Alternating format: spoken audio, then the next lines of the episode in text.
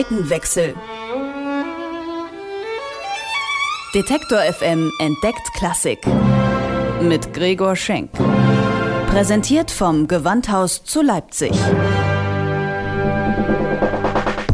Ich lebe Musik. Popmusik. Das ist mein Beruf. Ich bin Musikjournalist. Aber was ist da drüben? Auf der anderen Seite. E-Musik? Hochkultur? Ist das wirklich so angestaubt, wie es klingt? Wie geht Klassik? Das will ich rausfinden. Deswegen verabrede ich mich mit Menschen, die Klassik leben. Ein Tag mit Menschen vor und hinter den Kulissen des Gewandhauses.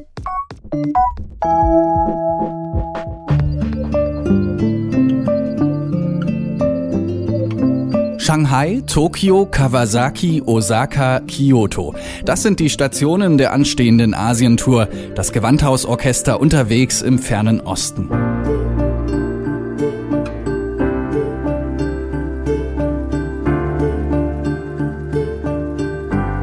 In knapp zwei Wochen geht's los. Heute schaue ich schon mal im Gewandhaus vorbei, um zu sehen, wie die Vorbereitungen laufen.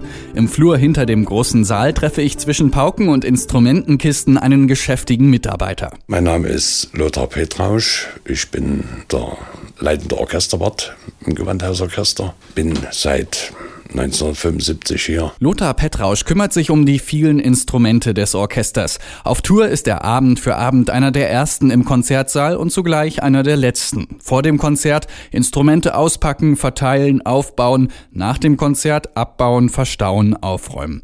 Heute aber muss Petrausch erstmal eine Menge Papierkram erledigen. Wir sind jetzt dabei, die ganzen Zolllisten zu machen. Für einen Zoll muss ja dann die ganzen Papiere fertig gemacht werden für die Instrumente, die dann hingehen es müssen ja Zollpapiere ausgefertigt werden und dann wollen die jetzt in jeder Kiste, was in jeder Kiste drin ist, die ganzen Geigen und, und alles mit Namen und Herstellern. Die wollen natürlich sicher gehen, dass da nichts passiert.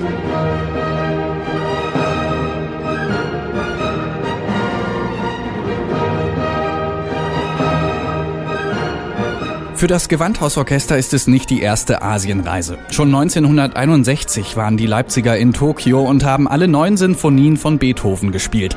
Das hat vor ihnen kein anderes ausländisches Orchester in Japan getan.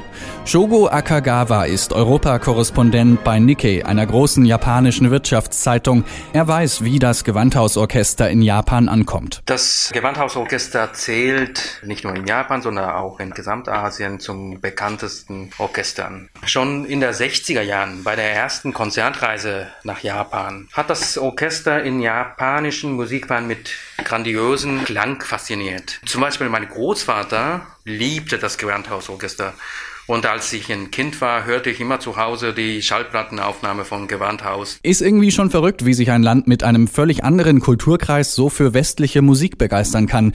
In Asien ist es aber schon lange nichts Ungewöhnliches mehr. Ich glaube, die europäischen sogenannte klassische Musik ist schon in asiatischen Kultur verankert. Deutschen klassischen äh, Musik ist schon lange Zeit schon seit 19. Jahrhundert in Japan einen Einfluss gegeben. Danach ist es westliche klassische Musik bis heute, ja, aber auch japanischen Gesellschaft beeinflusst und äh, modernen japanischen Schulbildung fest verankert. Gut, wir mussten ja früher auch die Biografien der großen Komponisten auswendig pauken. Und klar, wenn man schon in der Schule mit dieser Musik konfrontiert wird, bleibt das natürlich hängen.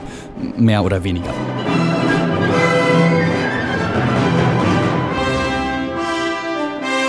Aber woher kommt das Fable für klassische Musik aus Europa? Ich treffe mich mit einer Musikerin, die ursprünglich aus Japan kommt. Mein Name ist Miho Tomiyasu Parma Marquez. Ich bin Konzertmeisterin der zweiten Geige und ich spiele seit 1995 im Gewandhausorchester.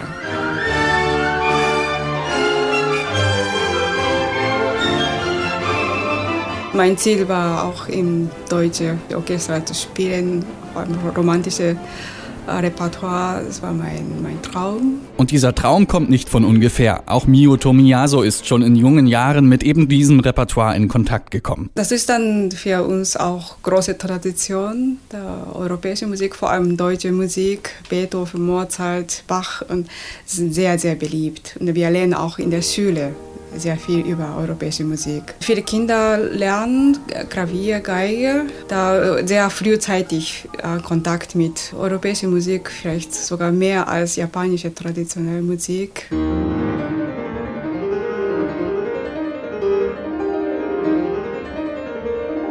Mag sein, dass es große Unterschiede gibt zwischen westlicher Kultur und Kultur aus Fernost.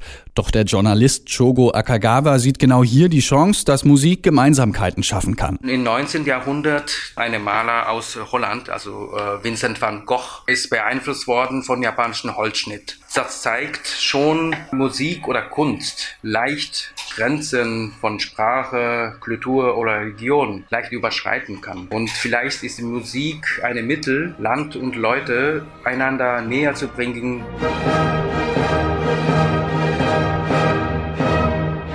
In ein paar Tagen geht's für das Gewandhausorchester mit dem Flieger gen Osten. Damit auch alle Instrumente ankommen, muss Lothar Petrausch noch einen ordentlichen Stapel Zollpapiere fertig machen.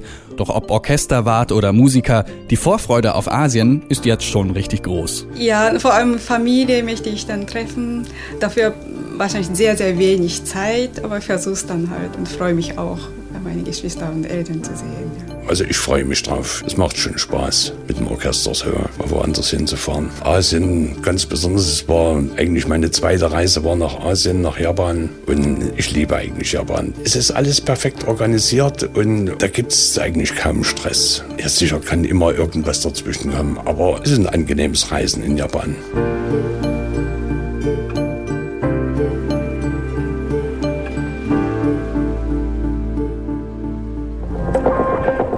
Seitenwechsel.